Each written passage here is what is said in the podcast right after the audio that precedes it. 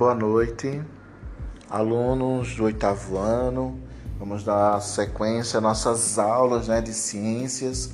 Hoje a gente tem um tema muito importante né, dentro do processo que a gente vem trabalhando, que é a sexualidade. Né?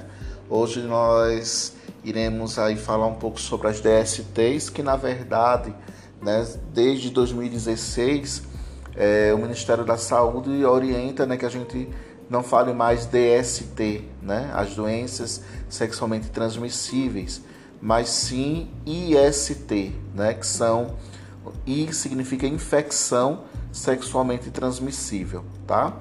Então a gente vai falar um pouco sobre IST, são as infecções sexualmente transmissíveis, seguindo aí as normas, né, do Ministério da Saúde desde 2016. Então fiquem atentos, certo? Faça suas anotações para que, como já foi dito em outras aulas, vocês possam discutir com os professores de vocês e também auxiliar na resolução das atividades, dos questionamentos, né?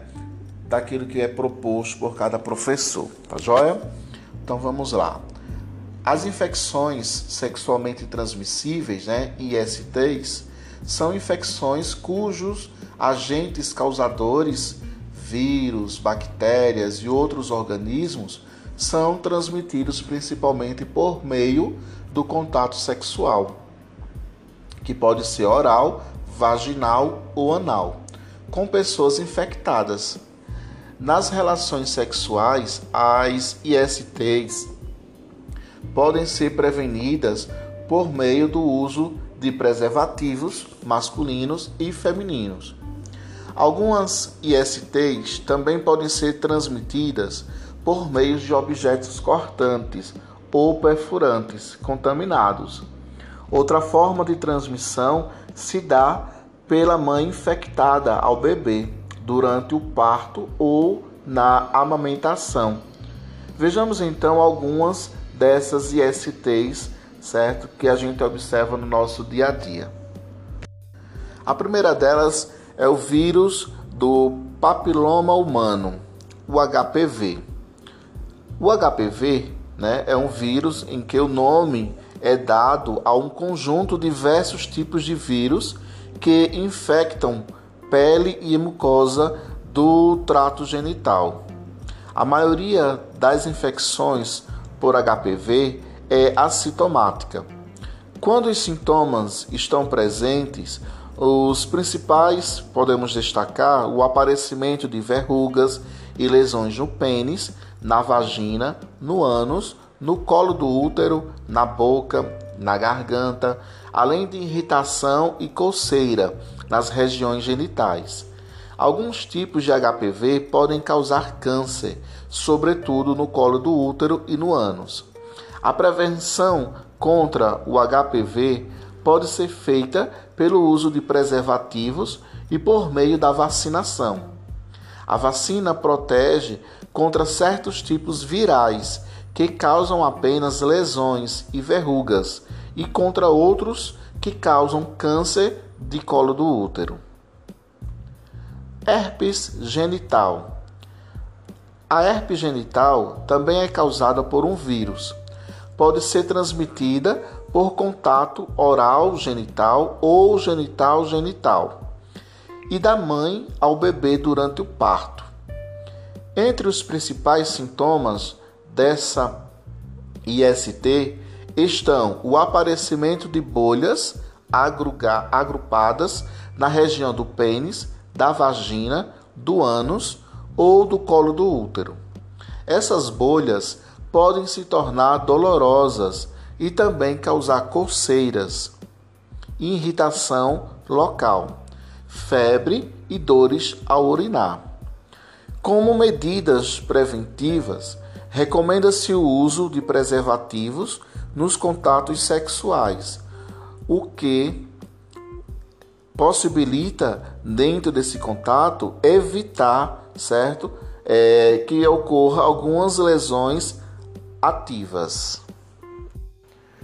Clamídia e gonorreia. A clamídia é causada pela bactéria que enquanto a gonorreia é causada por uma bactéria de espécie Neisseria gonorrhoeae. Ambas são transmitidas via sexual, que inclui um contato oral genital ou genital genital. Em alguns casos, pode ser transmitida ao bebê durante o parto. A maioria das mulheres infectadas por essas bactérias não apresentam sinais ou sintomas, mas podem apresentar corrimento ou dor durante as relações sexuais.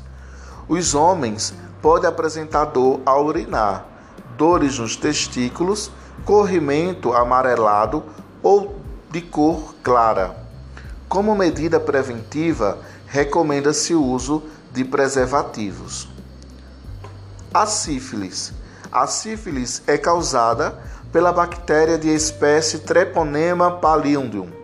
O sintoma inicial comum é o aparecimento de uma ferida no local da entrada da bactéria, seja na vagina, no colo do útero, no pênis, na boca e etc.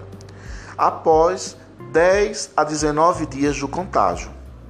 Em geral, essa ferida não coça, não arde, não dói e não tem pus. Posteriormente, após a ferida ter cicatrizado, pode aparecer manchas no corpo, febre, dor de cabeça e mal-estar. Após esses sinais e sintomas, não ocorrem outros por algum tempo. Entretanto, em estado avançado, pode surgir lesões na pele, nos ossos, no sistema cardiovascular e nervoso, que pode levar a pessoa infectada à morte. Como medida preventiva, recomenda-se o uso de preservativos. Também é importante a realização de exames para a detecção da sífilis em gestantes durante o pré-natal pois a bactéria pode ser transmitida para a criança na hora do parto. A AIDS. A AIDS, ou Síndrome da Imunodeficiência Humana, é causada pelo vírus da imunodeficiência humana, o HIV, que ataca as células do sistema imune, responsável pela defesa do organismo, especialmente alguns tipos de glóbulos brancos. Por esse motivo, as pessoas infectadas pelo vírus podem apresentar baixa imunidade, caracterizando a AIDS. Muitos portadores do vírus HIV não manifestam sintomas ou desenvolvem a doença. No entanto, as pessoas infectadas com HIV podem transmitir o vírus a outros por meio de relações sexuais desprotegidas isto é, sem o uso de preservativos. O HIV também pode ser transmitido pelo compartilhamento de seringas contaminadas da mãe para o filho durante a gestação, no parto ou na amamentação e em transfusões de sangue. Por isso, é importante fazer o teste que detecta a infecção do vírus, certo? Antes de qualquer procedimento. Vejamos então algumas formas de transmissão do HIV. Então, como é que o HIV se transmite? Ele se transmite a partir do sexo vaginal sem camisinha, do sexo anal sem camisinha, do sexo oral sem camisinha, do uso de seringa por mais de uma pessoa, transfusão de sangue contaminado, da mãe infectada para o seu filho durante a gravidez, no parto ou na amamentação, e o uso de instrumentos que furam ou cortam quando não estão esterilizados. Outra forma que a gente também pode encontrar é como não se transmitir o HIV, ou seja, quais são as possibilidades, né, quais são os meios, as formas de não transmitir o HIV. Quando o sexo, desde que, desde que se use corretamente a camisinha, a masturbação a dois, o beijo no rosto ou na boca, o suor, a lágrima, a picada de inseto, aperto de mão e abraço, sabonetes, toalhas, lençóis, talheres, copo, assentos de ônibus, piscina, banheiro, doação de sangue pelo ar. Essas são algumas formas em que a gente observa que o HIV não se transmite. Os primeiros sintomas de infecção pelo HIV aparecem cerca de 3 a 6 semanas depois da infecção e são similares ao de uma gripe, como febre e mal-estar. Por isso, a maioria dos casos de infecção passa despercebida.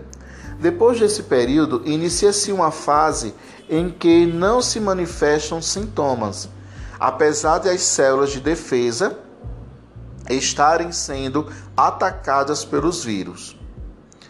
Essa fase pode durar muitos anos.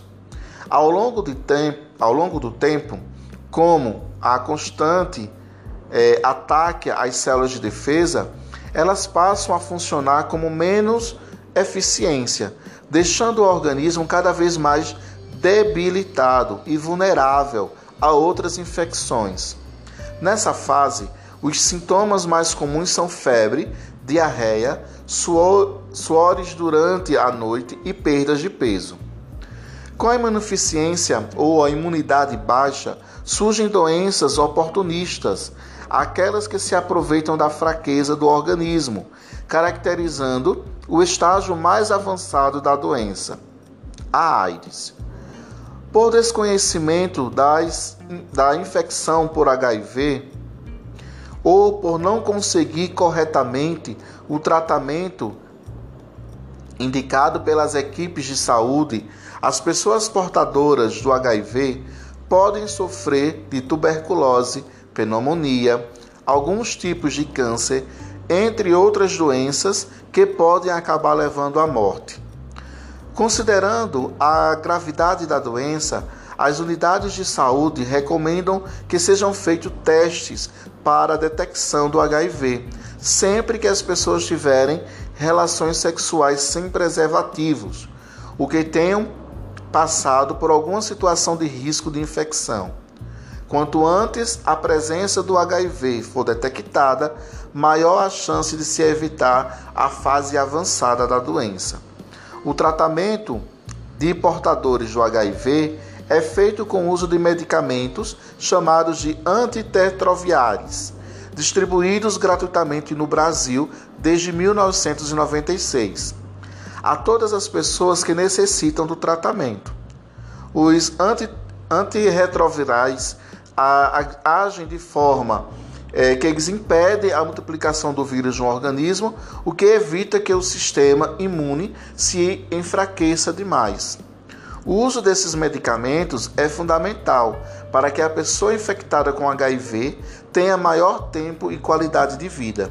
Entretanto, eles também têm efeitos colaterais e por isso é melhor evitar ao máximo a infecção pelo vírus. Como podemos observar, na maioria das ISTs, o agente causador é transmitido por um meio do ato sexual, sem proteção. De maneira geral, o ato sexual é um contato íntimo entre as pessoas.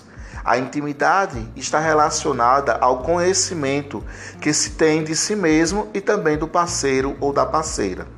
Normalmente, a intimidade com uma pessoa pode ser construída por meio de conversas, de convivências e de amizade. Nesse contexto, tem-se oportunidades né, de analisar os gostos, o comportamento, o ciclo de amizades, entre outros.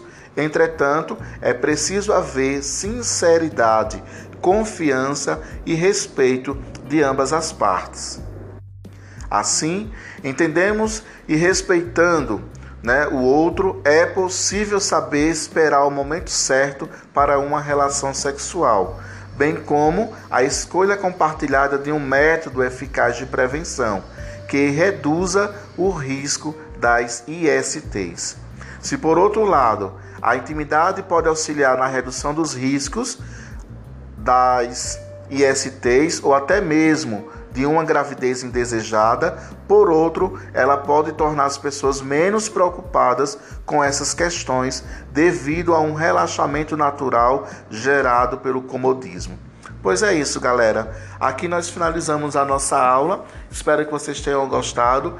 Na nossa próxima semana, damos continuidade ainda sobre o nosso tema, sobre a nossa temática sexualidade. Um forte abraço e tenham todos uma boa noite.